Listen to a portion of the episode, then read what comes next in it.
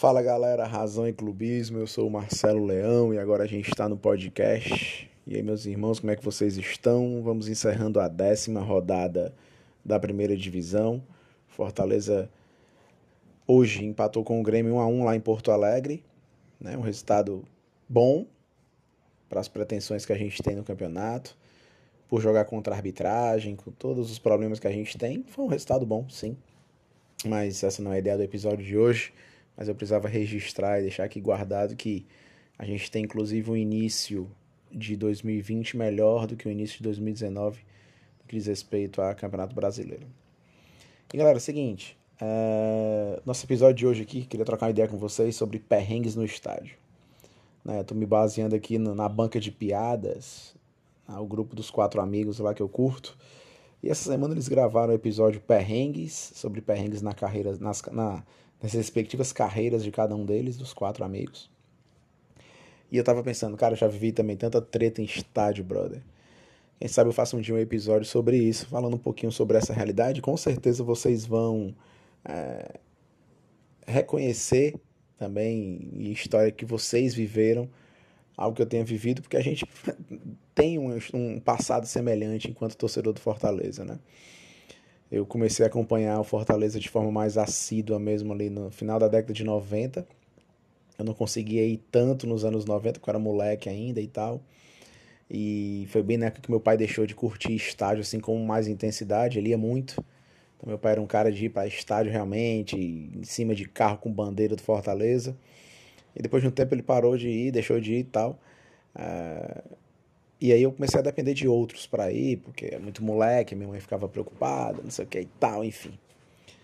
Mas eu já vivi muito perrengue no estádio, vou tentar organizar aqui algumas coisas e quero que vocês depois, se possível, compartilhem também, tá ligado? Marcelo, vivi essa parada também ou não, porque eu sei que meu público aqui, a galera que escuta o podcast, é de idade bem variada. Tem a galera que é da década de 90 também, tem a galera da década de 80, tem a galera que é dos anos 2000, 2010 para cá, que viveu outra realidade. Então, para essa galera principalmente, escuta com atenção.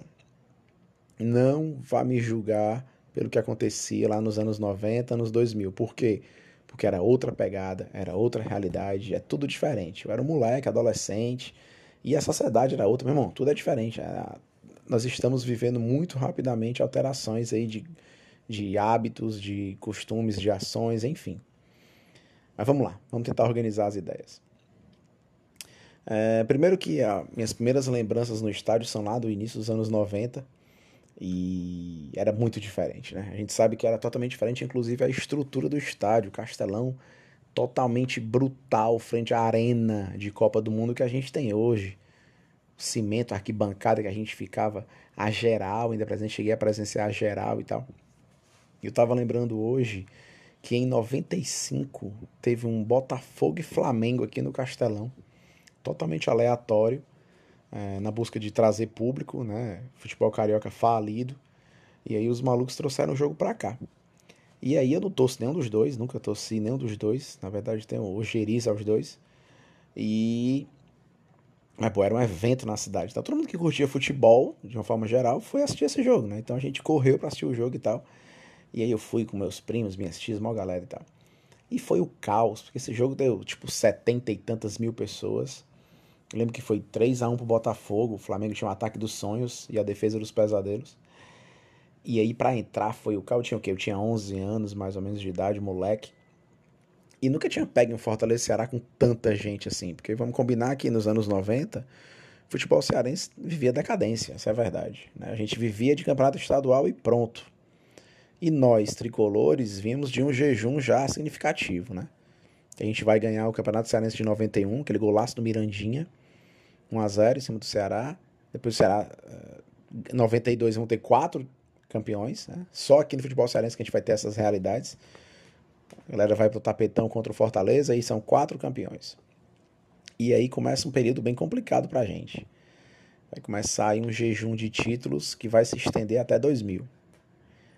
Então a gente vivia um campeonato cearense fraco, de campeonato estadual principalmente, vivia só campeonato cearense, não tinha perspectiva de campeonato brasileiro, Fortaleza sobretudo, era uma série C complicadíssima, Tocantinópolis, Baraunas, né, adversários bem fracos, bem sem apelo, jogo no PV, cara, complicadíssimo. Então eu lembro desse Flamengo e Botafogo entupido, que eu fiquei preso na porta para entrar no Castelão. As portas eram pique, tipo uma porta de casa, assim, não tinha uma entrada grandona. E tinha uns ferros, tinha uma entrada de cinema, tá ligado? Cara, bizarro, bizarro, bizarro. E eu lembro que a gente ficou do lado do Fortaleza. E se você é torcedor raiz de verdade, você sabe que se você for ao estádio de futebol, seja lá qual for o evento, que não seja um futebol, por exemplo, ou seja qualquer outra partida, enfim, dane-se, o que você foi fazer lá mas você tem a tendência de sentar do seu lado. E a gente tem o nosso lado, né? O setor sul ali é o nosso lado do, do Castelão. Então, instintivamente, a gente procura ir para o nosso lado do estádio, né? Eu normalmente nunca sento do outro lado do estádio, é do lado do Ceará. A gente senta do nosso lado, é assim que funciona. Eu lembro que nesse Flamengo e Botafogo eu sentei, né? a gente foi sentado do nosso lado, lá em cima e ficamos perto de uma fenda e a galera pulando lá e vibrando e a fenda balançando pra caramba e eu ficando assustado, o estádio vai cair, brother. Porque eu nunca tinha presenciado tanta gente, setenta e tantas mil pessoas para um moleque de 11 anos.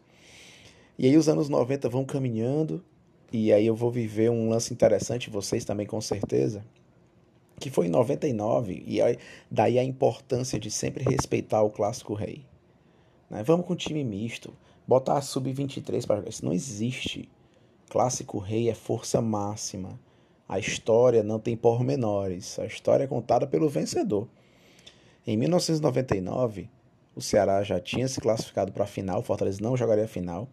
O Ceará estava disputando o tetracampeonato lá deles. E eles jogaram um clássico com a gente, com o time todo reserva, enfim. E o Fortaleza entrou com o que tinha de melhor na época.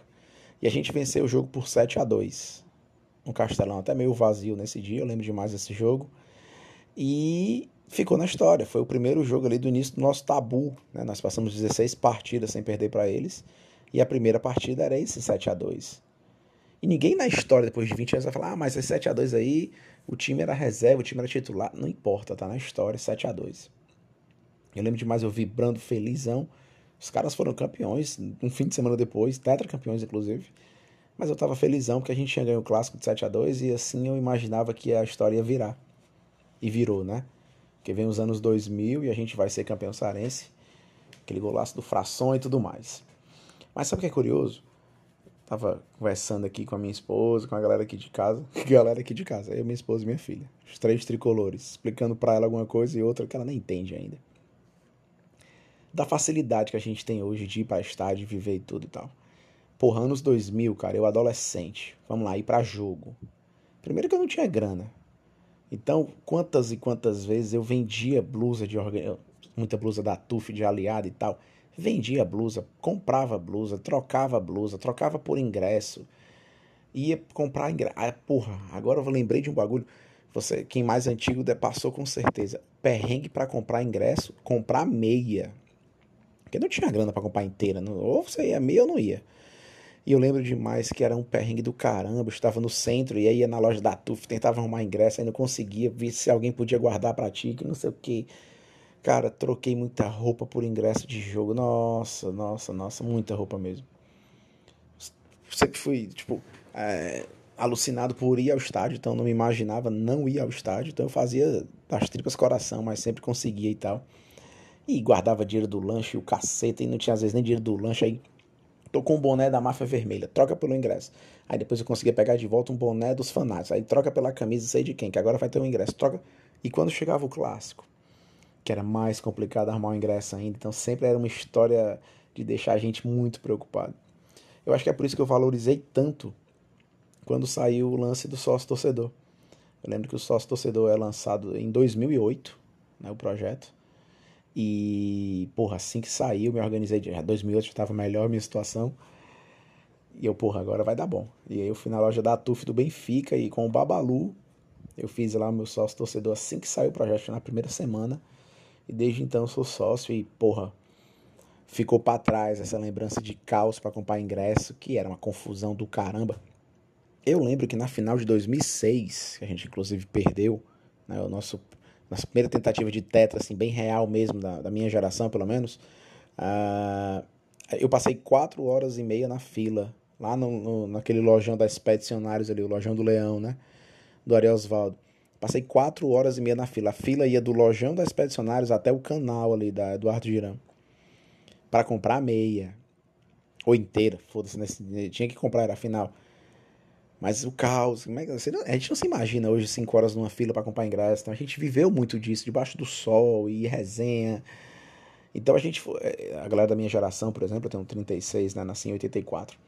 A gente viveu um período diferente de ser torcedor. De sofrer, de suar. E eu tenho outra, porra, não dá para enumerar no podcast histórias. Eu tô lembrando de alguns momentos curiosos. Por exemplo, as partidas no PV do início dos anos 2000, por exemplo, né, quando a gente forma ali a jangada atômica e a gente vai viver um 2000, 2001, 2002 maravilhosos. Apesar de 2002 a gente ter perdido o Campeonato Cearense, mas a gente fez uma campanha sensacional, por exemplo, na, na, na Série B, o que nos levou à Série A. E a nossa Série B foi toda no PV. Galera, era sensacional. A vibe do PV de 2002 é um dos momentos mais inesquecíveis que eu vivi na minha vida. A galera que lembra, ali onde são aqueles prédios ao lado do PV, é, era o estacionamento da tia, onde a gente guardava os carros. E meu chapa, você entrava ali, já sabia que era a caverna do dragão para sair, porque o bagulho era difícil, só tinha uma entrada, que era a mesma entrada e saída, por sinal. Então saía um carro por vez. A gente saía num portãozinho pequenininho, assim, um buraquinho na parede, já na rua ali do PV. E aí o PV entupido, a média de público lá em cima, 12, 15 mil por jogo, 18 mil por jogo. Como aquele Fortaleza e Bahia pela Copa do Brasil o jogo mais lotado que eu pude presenciar no PV, certamente mais de 20 mil pessoas.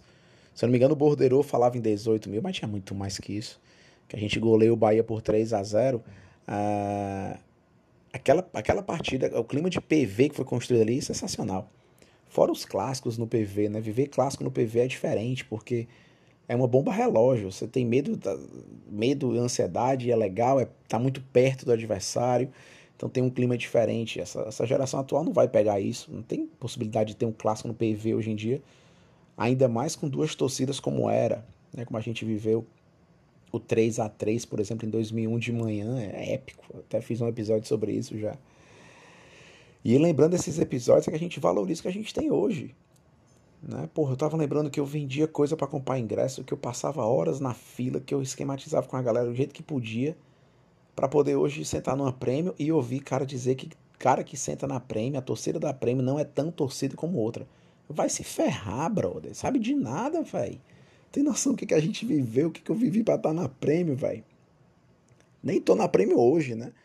Se os jogos voltarem agora, meu, meu sócio tá de bossa nova. Eu vou até mudar, vou voltar pra prêmio lá, porque, porra, suei pra caramba pra isso, velho. Hoje tô trampando e posso fazer isso. É um luxo, entre aspas, que eu posso me dar ter um pouco mais de conforto e, e para assistir a partida e tal, de entrada no estádio, de poder lanchar ali direitinho. Porra, quantas vezes a gente tomou banho em pia do Castelão e do PV, brother? Ia, andando, às vezes pegava uma carona, eu morava em Messejana, aí pegava uma carona até Guanabi, aí andava a 13 de maio inteira, jogo 4 horas da tarde, assim, tipo duas horas andando pela...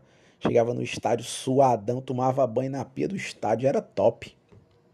Era top demais a gente viveu um momento de, diferente de sociedade, né? Até as relações eram, eram diferentes do que a gente tem hoje.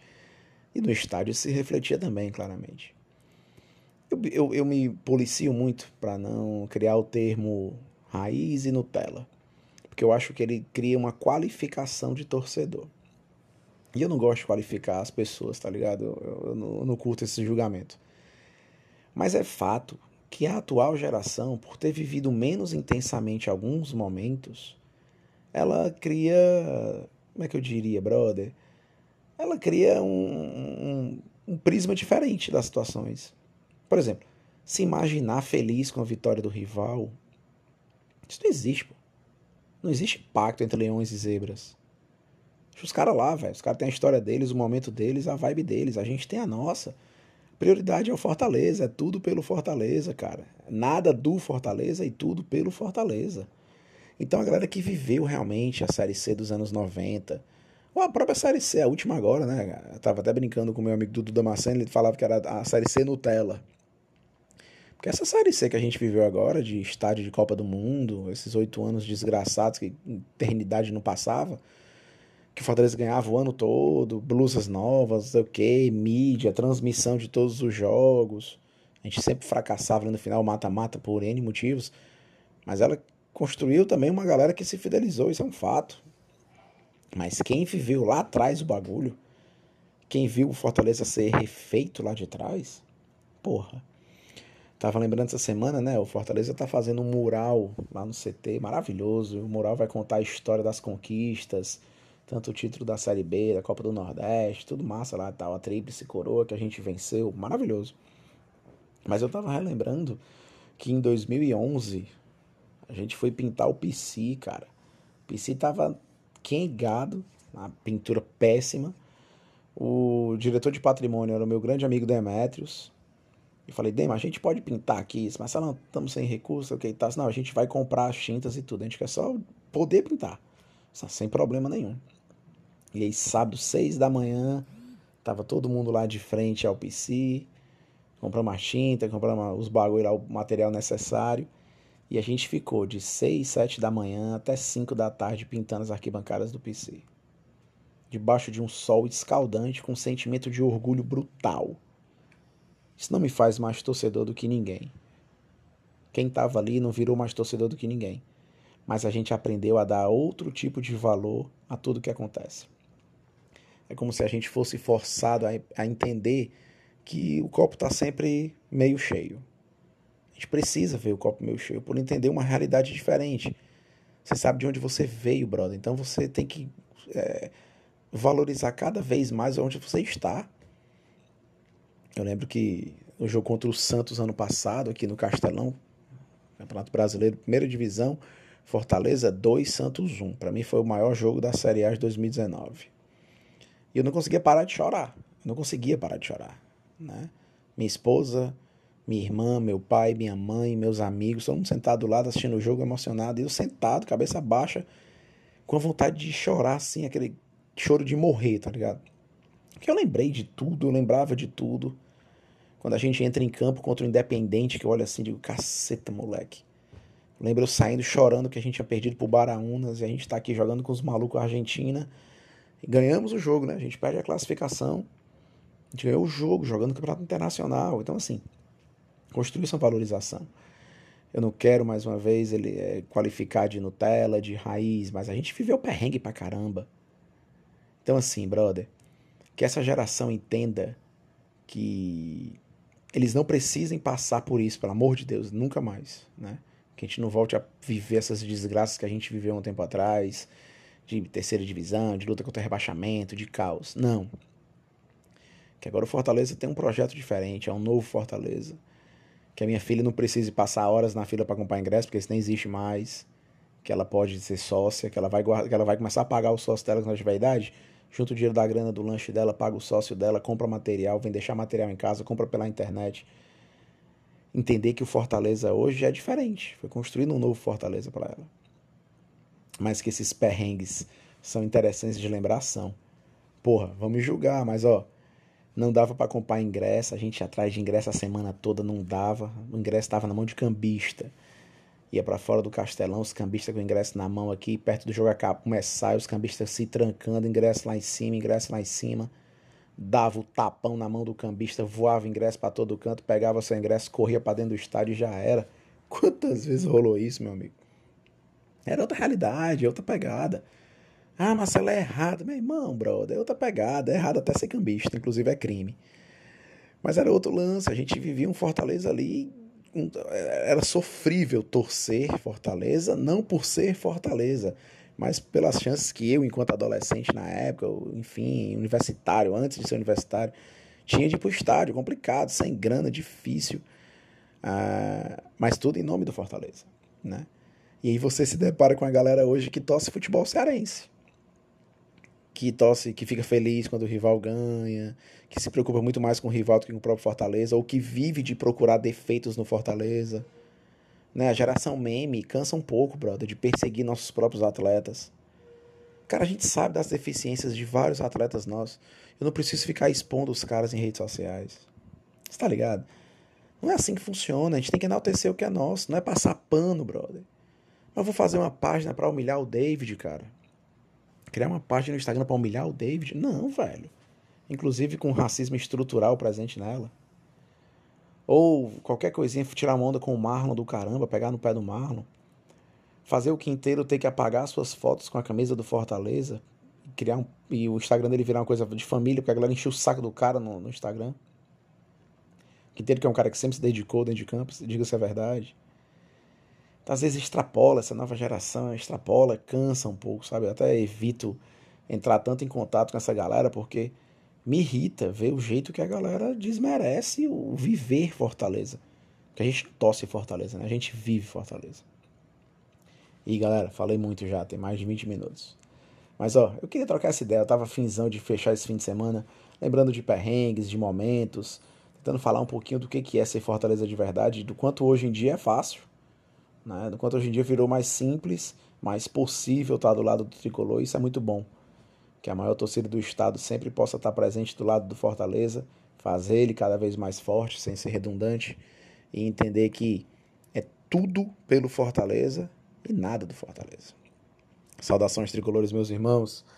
Vamos treinar que essa semana tem um Inter, jogo difícil.